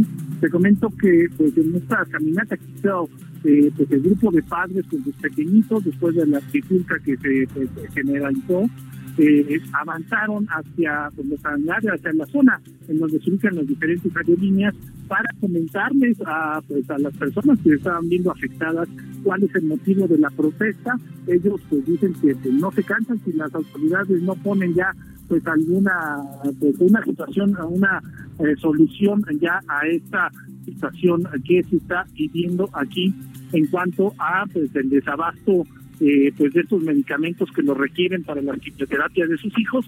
Y obviamente pues ya que requiero todo toma sentido cuando bueno pues ponen la vida de un niño que pues está en peligro de no recibir el procedimiento médico que necesitan porque bueno pues no hay abasto y entonces bueno, pues esta situación continúa pues muy afectada. Obviamente ya elementos de la Secretaría de Seguridad Pública afuera del aeropuerto empiezan a realizar los cortes viales para evitar que los automovilistas ingresen hacia la zona de la Terminal 1 y bueno, pues ya te imaginarás el eh, problema vehicular que se genera en torno a este aeropuerto internacional de la Ciudad de México. Manuel. Gracias. De hecho, en estos momentos tuitea la Secretaría de Seguridad Ciudadana de la Ciudad de México, dice personal de esta Secretaría asignado a las labores de vigilancia y seguridad en el Aeropuerto Internacional de la Ciudad de México contuvo a un grupo de manifestantes que intentó acceder a la zona de las pistas de aterrizaje, área que es considerada zona federal. Y es que ya nos decía uno de los padres, Omar Hernández, que mm, hasta el momento no iban a intentar ingresar a las pistas de aterrizaje o de despegue del Aeropuerto Internacional de la Ciudad de México. Y de hecho en las pantallas en estos momentos vemos también a, uno de los padres eh, que, bueno, se ha contenido el problema hasta el momento, más no erradicado por completo, así que vamos a estar muy pendientes y eh, pues nos mantenemos ahí en contacto, Daniel, a ver cuál es la actualización ya en unos minutos. Te repito, ese tuit emitido por la Secretaría de Seguridad Ciudadana, vamos a ver qué es lo que ocurre. Que sí, continuamos atentos aquí desde pues, el ingreso 3 hacia la puerta 3 del aeropuerto, en donde, bueno, ellos han cerrado de nueva cuenta esta zona y, bueno, pues se está hablando precisamente uno de los padres uh -huh. de uno de los funcionarios y, bueno, pues dicen que simple y sencillamente pues no hay ninguna discusión por parte de las autoridades, entonces ellos van a continuar hasta pues ya buscar una respuesta definitiva de parte del Secretaría de Salud y también del Gobierno Federal. Gracias, Daniel Magaña. Continuamos atentos. Continuamos atentos. En otro punto, Israel Lorenzana, ¿dónde andas, Isra? Buenas noches.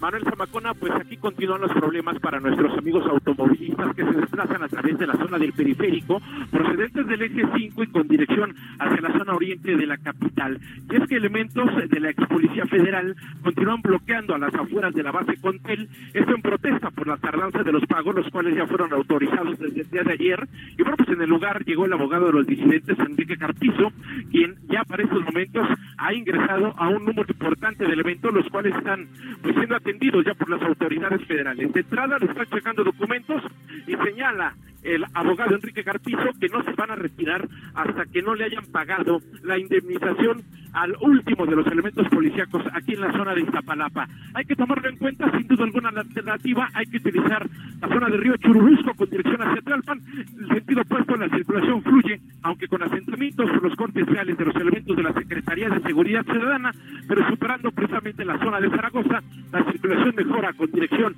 hacia calle 7 en el perímetro de Nezahualcóyotl. Es la información que te tengo, Manuel. Gracias, Israel Lorenzana, nos escuchamos más tarde. Hasta luego. Hasta luego. Bueno, pues ahí tiene un panorama de lo que ocurre tanto en el Aeropuerto Internacional de la Ciudad de México como en las calles de la capital. Son las 7 de la noche con 13 minutos. 7 con 13. Bueno, pues saludo aquí eh, en el estudio, en la cabina del Heraldo Radio, Andrea Merlos, ella es editora general del Heraldo de México. ¿Cómo estás, Andrea? Qué gusto saludarte. Hola, Manuel, un gusto para mí ahora ¿Eh? este, con, con la ausencia, triste ausencia.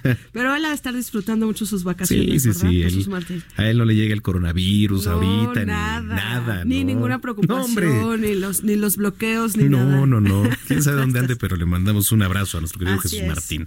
Oye, vaya tema el del cáncer, ¿eh? Está muy fuerte, Manuel, porque además esto ya lleva varios meses y la verdad es que los padres de familia han escalado todas las oficinas posibles y pensables para alguien que no tiene recursos y que tiene necesidad de una atención pública. Y no es de hoy, o sea, yo creo que toda la gente que nos está escuchando sabe que la caminata, este, digamos en lo simbólico del caso que han dado, tiene casi un año.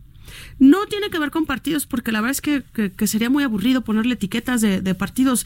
La, la lógica de esto es que ellos ya fueron a los hospitales del IMSS, del ISSSTE, seguridad, este, a los públicos de salud, en ese momento Seguro Popular, fueron a IMSS Bienestar, fueron al Senado, fueron a diputados, se han parado en Palacio Nacional, han hecho bloqueos, o sea, no es un invento. ¿Y qué está pasando con ellos? Porque nosotros les hemos dado mucho seguimiento y es muy simple, Manuel. El asunto es que sus hijos, al ir, digamos que eh, acrecentándose sus enfermedades, sus el cáncer que tienen este, casi todos los niños, ha hecho que los manden de hospital en hospital en hospital. Todo empezó con un síntoma, entonces vas a tu clínica familiar normal, de ahí han pasado meses. Lo que ellos creen o están digamos que su enojo está en que el tiempo lo tienen en contra, como sabemos que pasa con enfermedades de ese tipo. Pero los hospitales públicos, el tercer nivel lo tienen súper saturado. Eso también es una realidad en el sistema de salud de este país. El tercer nivel es aquel que eh, se especializa en enfermedades crónico-degenerativas como, como es el cáncer. A esto se suma que en los hospitales, en la mayoría de hospitales, no atienden a los niños. Entonces, estos tienen como ciertos hospitales, ciertos espacios en donde so- los deben de atender. Pero nosotros hicimos todo eh, la reconstrucción de lo que ellos denuncian y es real. Se llaman paquetes de salud pública. Eso es lo que les ofrecen cuando les van detectando las enfermedades. Y esto significa que si alguien se enfermó en Chiapas y le diagnostican el cáncer y no tienes recursos para estar en un hospital privado, te tienes que venir a la Ciudad de México. Como puedas, como, como se pueda hacer Con tus medios. a un niño que vas a internar en una que también con una lista de espera porque desgraciadamente esas listas de espera dicen yo tengo un niño que tiene un cáncer terminal 4, el tuyo tiene un cáncer terminal 2, este pues primero tengo que atender al otro y después a ti. A eso se suma que no hay camas, que no hay quimios, que no tienen los medicamentos y que a veces también estos medicamentos que les ayudan para el dolor no se los dan en los hospitales, los tienen que buscar por fuera y es un drama por donde lo veas, Manuel. Entonces, si hay un concepto de desesperación importante y ahora que estamos en la discusión del INSABI y del Seguro Popular y que si los gobernadores quieren o no el seguro, lo que nadie pone sobre la mesa es estos grupos de vulnerables, porque la salud de todos es muy importante, pero son niños, son niños que se están muriendo con un cáncer y que tienen el tiempo en contra. Entonces, la verdad es que si hay... Eh, pues sí tienen la puerta cerrada completamente. Hay fundaciones porque también nos platicaron que hay instituciones privadas ahorita que los han buscado mm. para darles como cierta ayuda porque tienen eh, programas de beneficencia, pero no les alcanza tampoco. Entonces, la pregunta es, ¿qué hacemos con esos padres y qué hacemos con esos niños? Eso te iba a preguntar, entonces? Así es, pues mira, sin duda alguna, eh, hemos ido a los hospitales infantiles y también traen un debate de sindicatos internos en la Secretaría de Salud muy fuerte. Estamos llenos de, denuncias del personal médico que te dice que no tiene medicinas, que están doblando turnos, que no tienen médicos suficientes. Y eso pasa en la Ciudad de México con un programa federal, ¿no? Ahora imagínate en Oaxaca, en Chiapas, en Guerrero, en la sierra este, del país, digamos, es una locura que el padre de familia ande con el niño a espaldas, sin dinero, buscando la atención. Yo creo que es un tema tan polémico como decir, qué duro es que cierren el aeropuerto. Pues sí, qué duro es verlos este, peleando con la Guardia Nacional. Yo creo, Manuel, que de entrada no lo hacen ni por gusto, ni por molestar, ni se levantaron queriendo este, ser atacados ni exponiendo a sus hijos. Pero de que hay una crisis, la hay. ¿De quién es culpa? Pues de un sistema que venimos arrastrando de hace muchos años, insisto, no es nuevo, no tiene que ver ni con Morena, ni con Andrés Manuel, ni con este, con nada político. Es un sistema de corrupción que ya nos hizo crisis en un en un país y creo en un mundo, este Manuel, porque están los datos científicos en donde el cáncer cada vez este, hay más casos, ¿no? Ha, crecido, digamos, como, como una enfermedad este, maligna para mucha gente, pero no hay la atención suficiente y no estamos escuchando a ningún gobernante. Yo no he escuchado a ningún gobernador del PAN, por ejemplo, que están discutiendo el tema del INSABI, del dinero.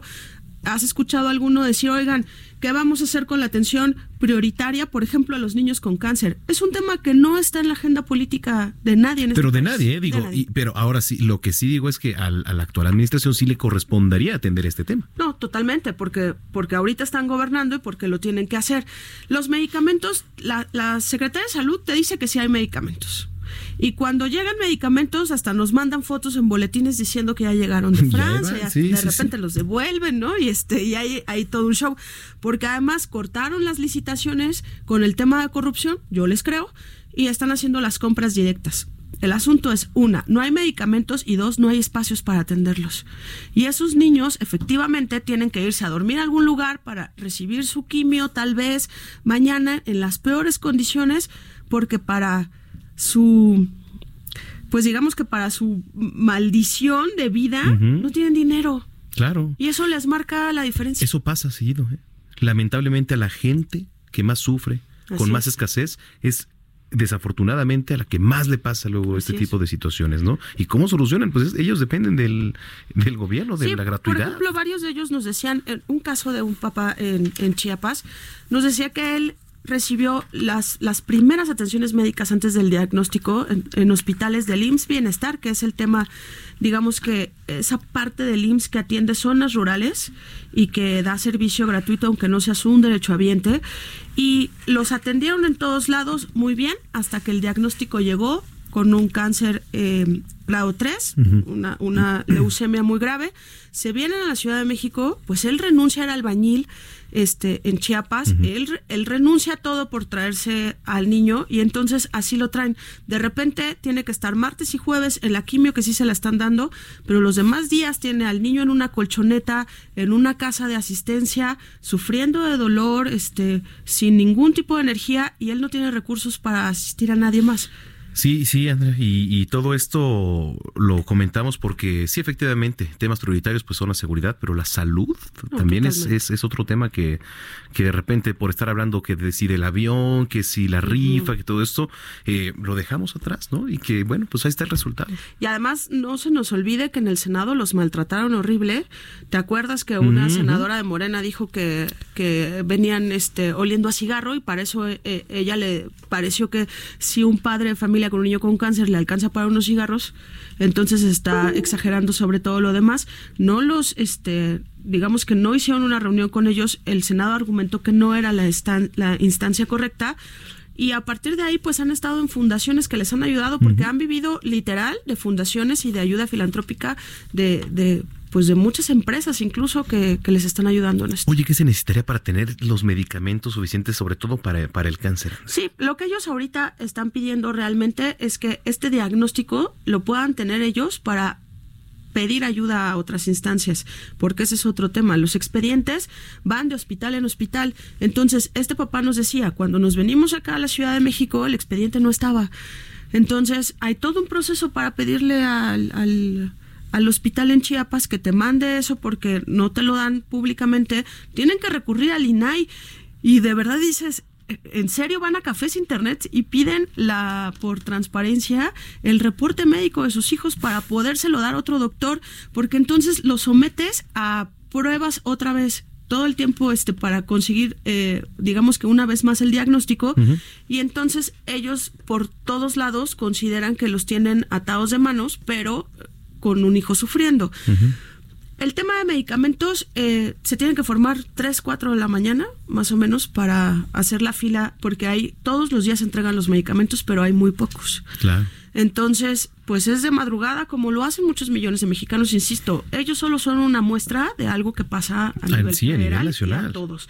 Este, a todos nos ha pasado de formarte a las 3 de la mañana para una cita este, en especialidades para que te le dan un mes después, pero está bien porque reconocemos que son los mejores doctores, ¿no? Que por lo menos el IMSS tiene este aparatos y tiene diagnósticos que no te los da a veces un privado pero para ellos es un perder-perder porque lo, lo que añades a la tragedia es que es un niño. Entonces sí, hay que ampliar como ciertas formas que no quieren modificar el, el sistema de salud, que es ampliar los horarios de atención, este, tener mucha más organización en el número de camas, porque aquí dicen, aquí hay 100 camas, pero tengo 400 niños con cáncer y pues tienes razón en eso.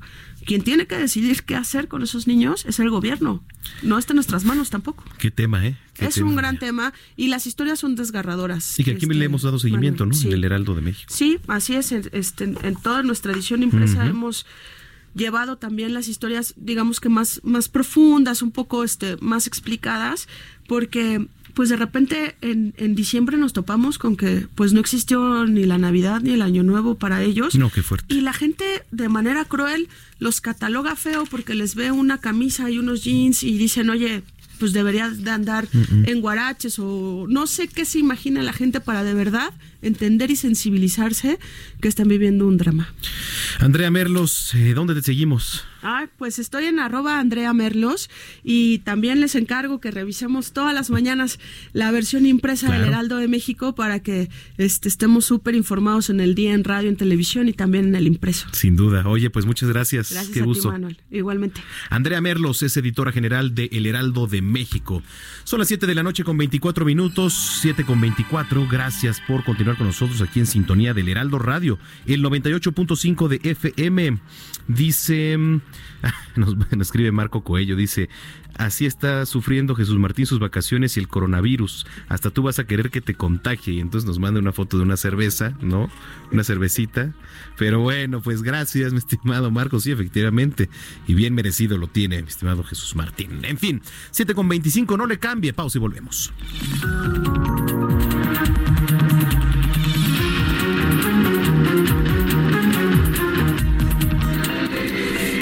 Radio y Waze te llevan por buen camino. Buenas noches. En el sur vas a encontrar tráfico en alto total en eje 10 sur cerca de Loreto. La velocidad promedio aquí es de 6 kilómetros por hora, pero una vez cruzando esta zona, la velocidad mejora constantemente.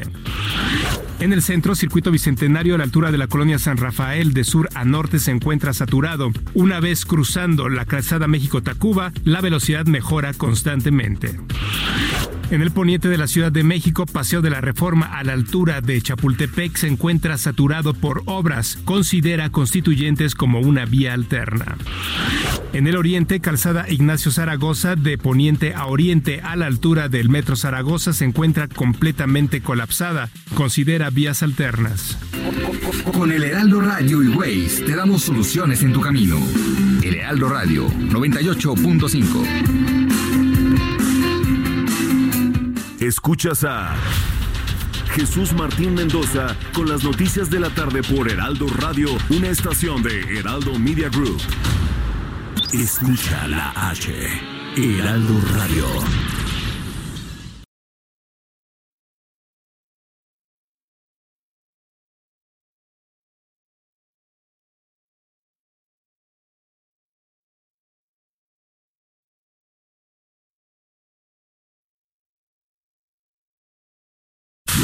Heraldo Radio. Escucha las noticias de la tarde con Jesús Martín Mendoza. Regresamos.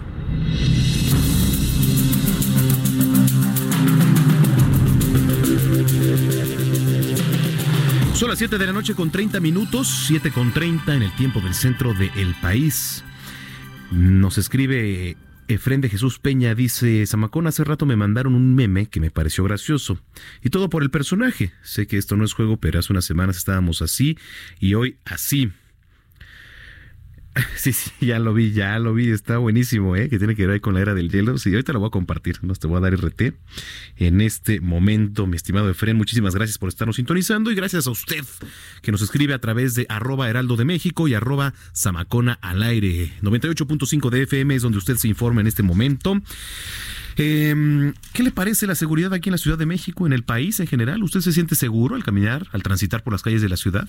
Bueno, pues nada más le platico que los últimos datos del Secretariado Ejecutivo indican que 2019 fue el año más violento. Eso ya no hay vuelta atrás, ¿eh? El año más violento del que se tiene registro.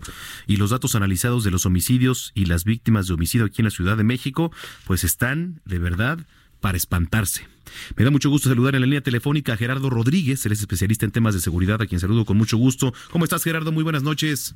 Manuel, muy buenas noches, ¿cómo estás?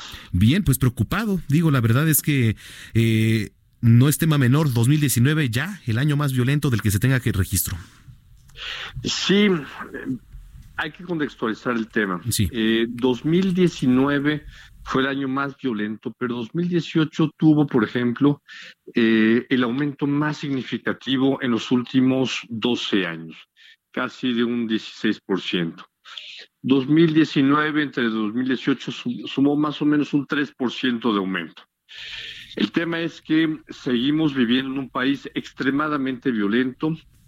Las cifras que nos presenta el Secretariado Ejecutivo son muy importantes.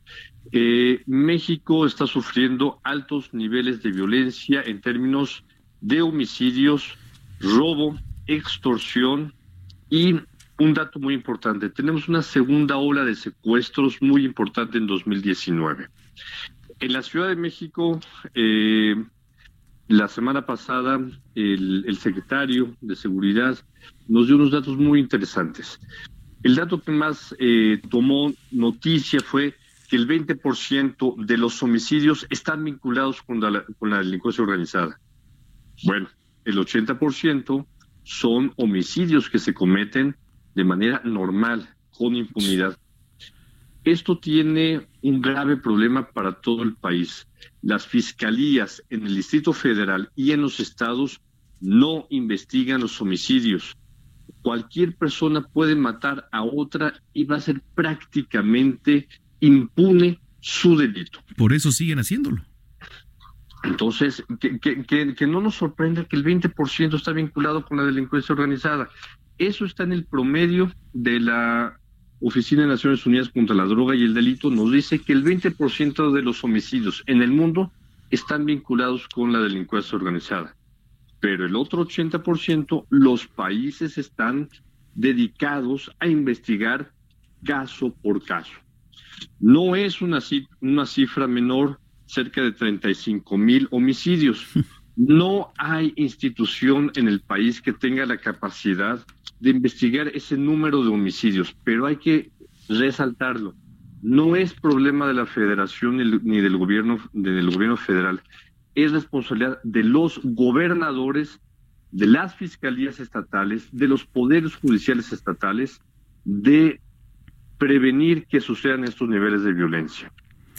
Oye, eh, Gerardo, ¿cómo ves el actuar, eh, el rendimiento de la Guardia Nacional desde su implementación? ¿Ha servido realmente? ¿Ha bajado los índices quizá en los estados en donde hay mayor injerencia de la Guardia Nacional?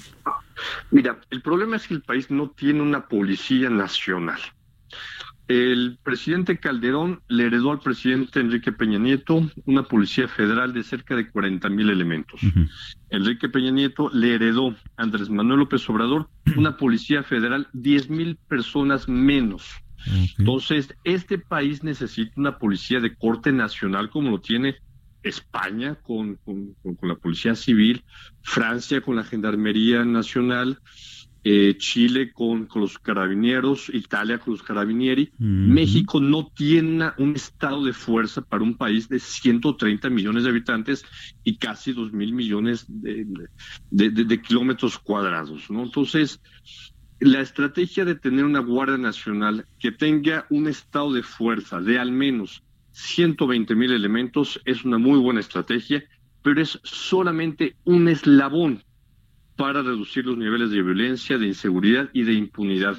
Se necesita trabajar con tener más jueces, más ministerios públicos, más programas obviamente sociales, pero sí es un muy buen elemento. La Guardia Nacional eh, estará dando resultados, yo espero, el, próximo año o en dos años. Es, es, es, es injusto exigirle a la Guardia Nacional algo que no pudo hacer sus antecesores, la Policía Federal o la Policía Federal Preventiva. Sí, y ahora con guardia, sin guardia, este... Hay estados eh, que siguen estando en, focos rojos, ¿no? Ahí está, por ejemplo, Guerrero, Hace unos días eh, eh, dábamos aquí la nota de estos músicos asesinados. Digo, aunado a ello, pues otra serie de crímenes, ¿no? Ahí está Veracruz, que tampoco bajan los índices de, delincuencia, de secuestro. ¿No? En el propio Estado de México. Entonces, eh, me parece que pues sigue estando en alerta el tema de la seguridad y eh, ¿qué, habría que hacer en pues un corto plazo, digamos, para que, bajen los índices, eh, Gerardo? Porque nada más no vemos por dónde. Si me lo permites, hagamos un análisis rápido de los estados. Venga. Los estados que tienen mayores problemas de inseguridad y violencia son Estado de México, por mucho.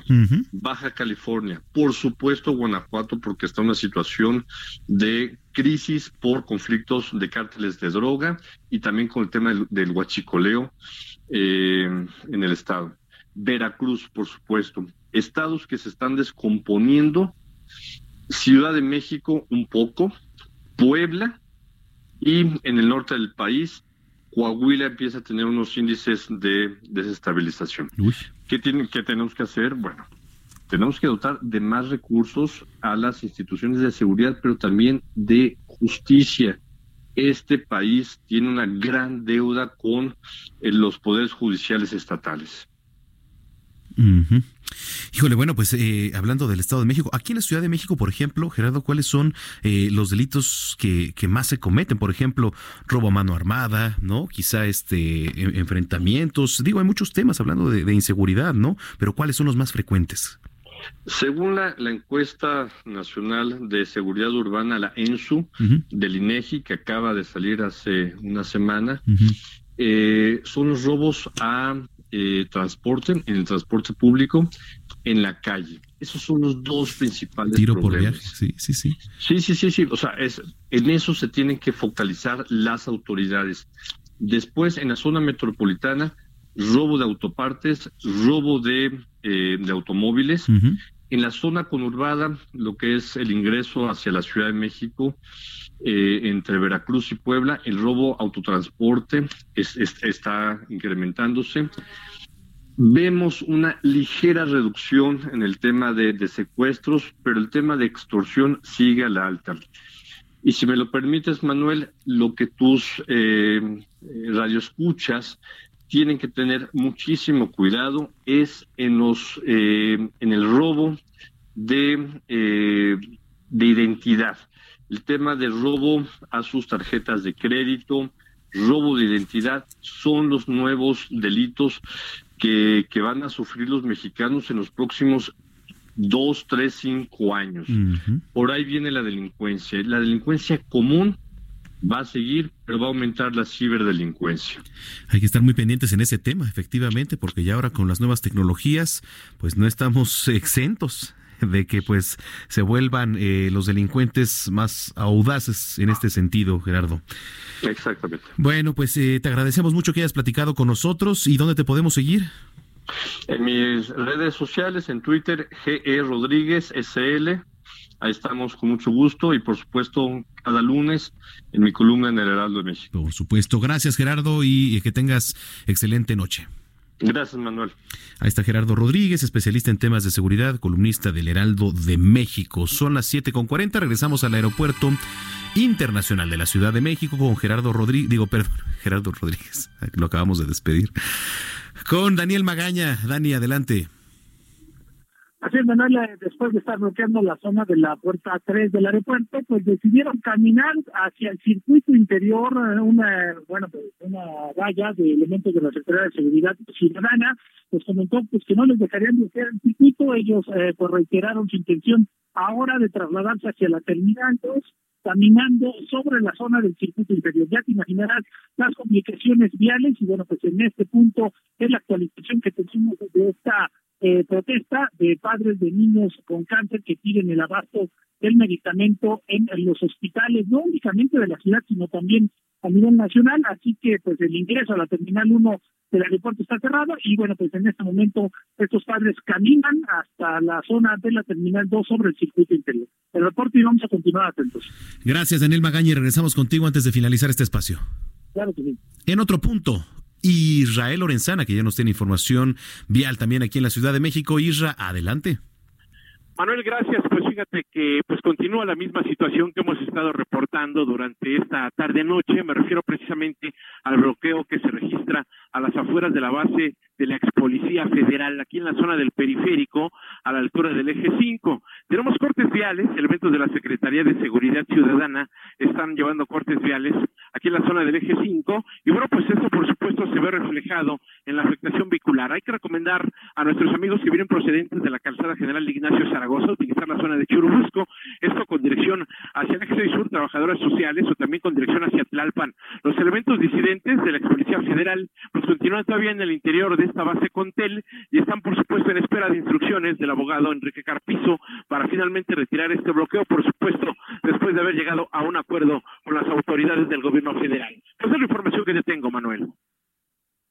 Ahí está la información. Gracias, Israel Lorenzana, y nos mantenemos pendientes. Hasta luego. Hasta luego, 7 con 42. Aquí en el tiempo del centro. En la Cámara de Diputados, la fracción parlamentaria de Morena frenó la participación de la familia Levarón en la tribuna de la comisión permanente, por lo que será hasta el mes de febrero cuando acudan a reunión con los legisladores. Mario Delgado, coordinador de Morena en San Lázaro, aseguró que se le permitirá a un integrante de la familia Levarón su participación en la tribuna durante 10 minutos, pero como parte del periodo ordinario de sesiones que empieza el próximo primero de febrero. El Tribunal Electoral del Poder Judicial de la Federación invalidó el Consejo Nacional de Morena que convocó al Congreso Nacional para modificar los estatutos e incluir una encuesta como método de selección para la dirigencia nacional. En sesión del tribunal se determinó que este Consejo careció de quórum para validar las decisiones, ya que contó con la presencia de 137 consejeros nacionales de los 141 que prevén los estatutos. Además, Morena tiene pendiente reponer la convocatoria para renovar la dirigencia nacional después de que la Sala Superior decidiera revocarla debido a inconsistencias y violaciones. Los titulares de la Secretaría de Gobernación y del Instituto Nacional Electoral tuvieron una primera reunión ya para dialogar sobre la creación de la cédula de identidad digital. Olga Sánchez Cordero, secretaria de Gobernación, dio a conocer que este fue un primer paso para dar a conocer la autoridad electoral el proyecto que tiene la dependencia federal. Al respecto, el consejero Ciro Murayama aseguró que el INE reiteró a la Secretaría de Gobernación que no va a entregar el padrón electoral, ya que la entrega de datos personales eh, y biométricos no es posible hasta el momento jurídicamente. El Instituto de Administración de Bienes y Activos, antes Servicio de Administración y Enajenación de Bienes, fíjese nada más, antes se llamaba Servicio de Administración y Enajenación de Bienes, pues ya cambió de nombre por el Instituto para devolver al pueblo lo robado.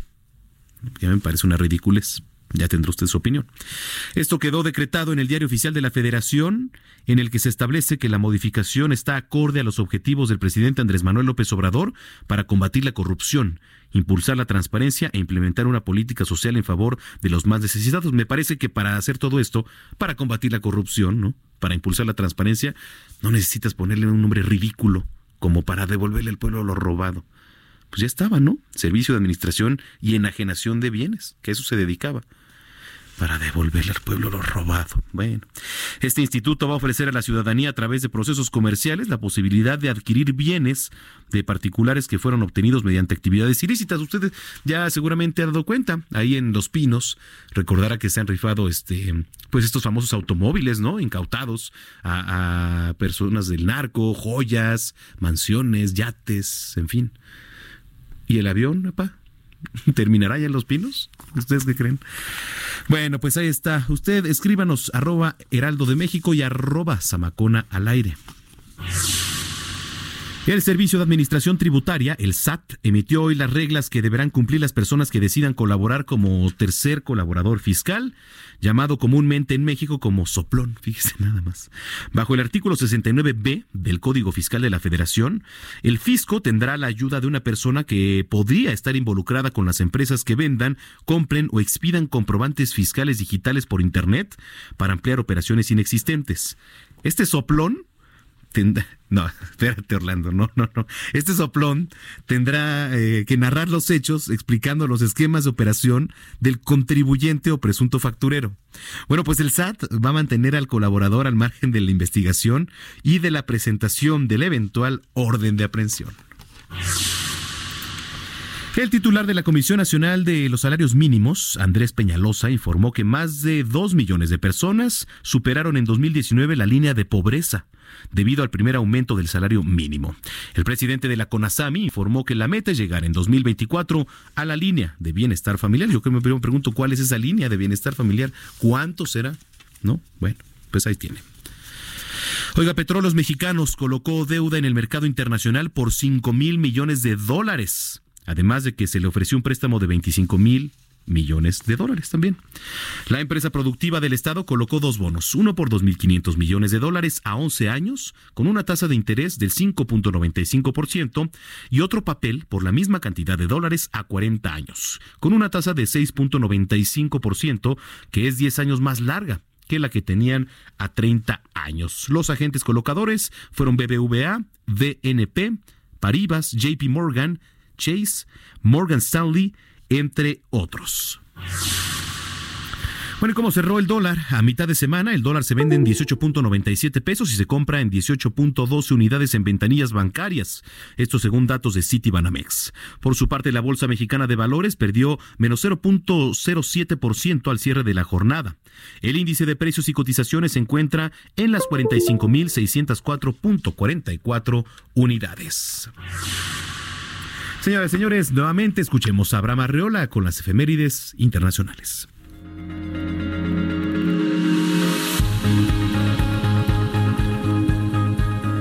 ¿Y qué sucedió en el mundo? Esto es un día como hoy, internacional. 1900. Fallece el físico e inventor británico David Hughes. Este señor fue el creador del micrófono. La industria de la radio os da las gracias. 1934. Nace el actor, productor y director estadounidense Bill Bixby, mejor conocido como el primer hombre increíble, el Hulk de aquellos años. 1959. Nace la actriz estadounidense Linda Blair, recordada por su papel de niña poseída en el filme El Exorcista. 2008. Fallece el actor australiano Heath Ledger, recordado por ser el primer Joker abordado de una forma seria en la ya clásica trilogía de Batman. 2017. Fallece el empresario japonés Masaya Nakamura, fundador de Namco, pero también recordado por ser el padre de Pac-Man. Esto fue un día como hoy en el mundo.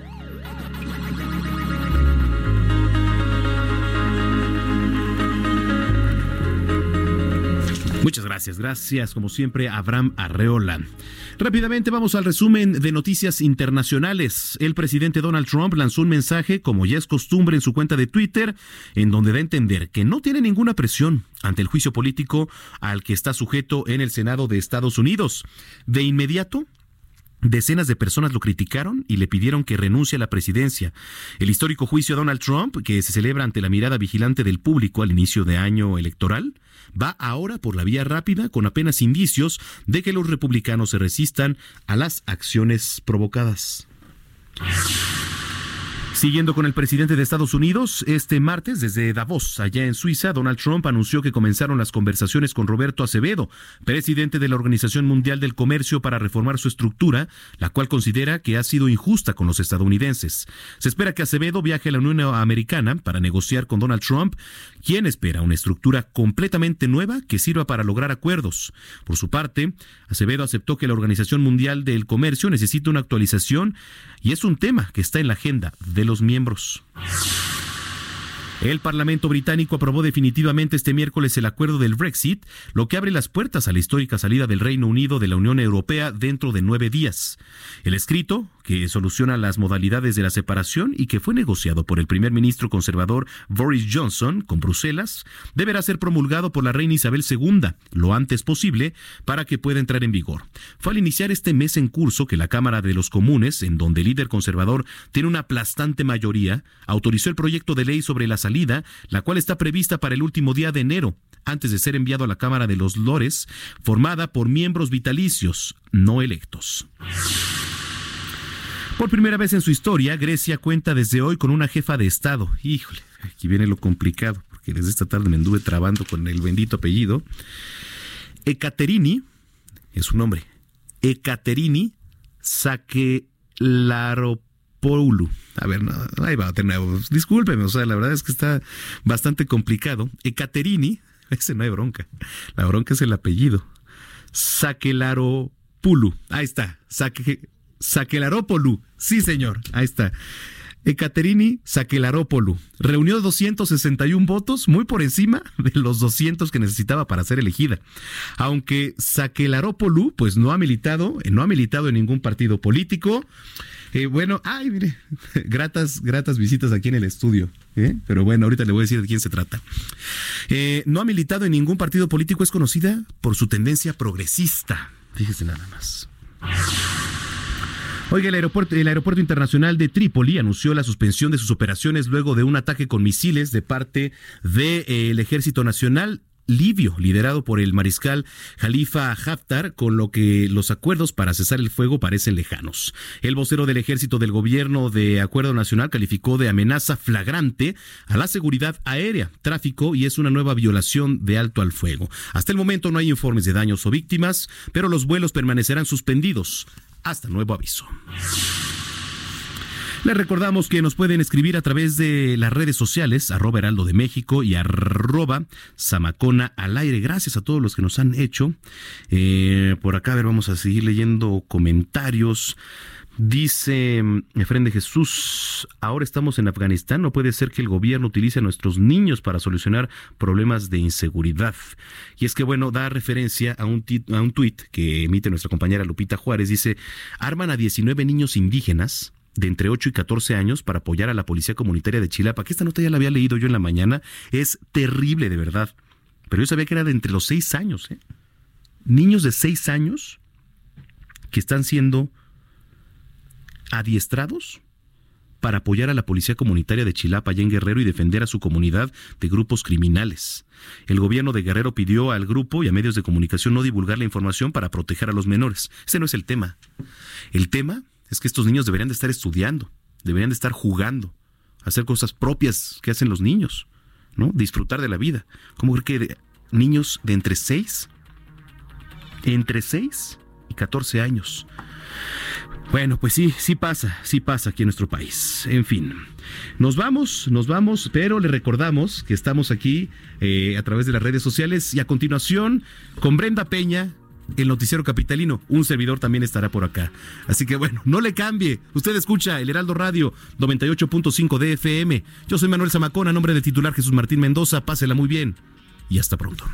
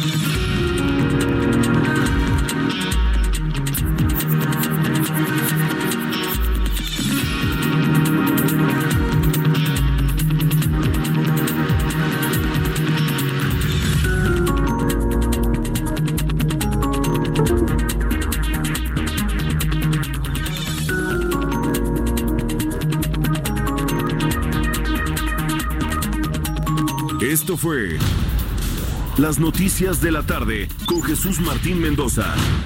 Heraldo Radio. La HCL se comparte, se ve y ahora también se escucha.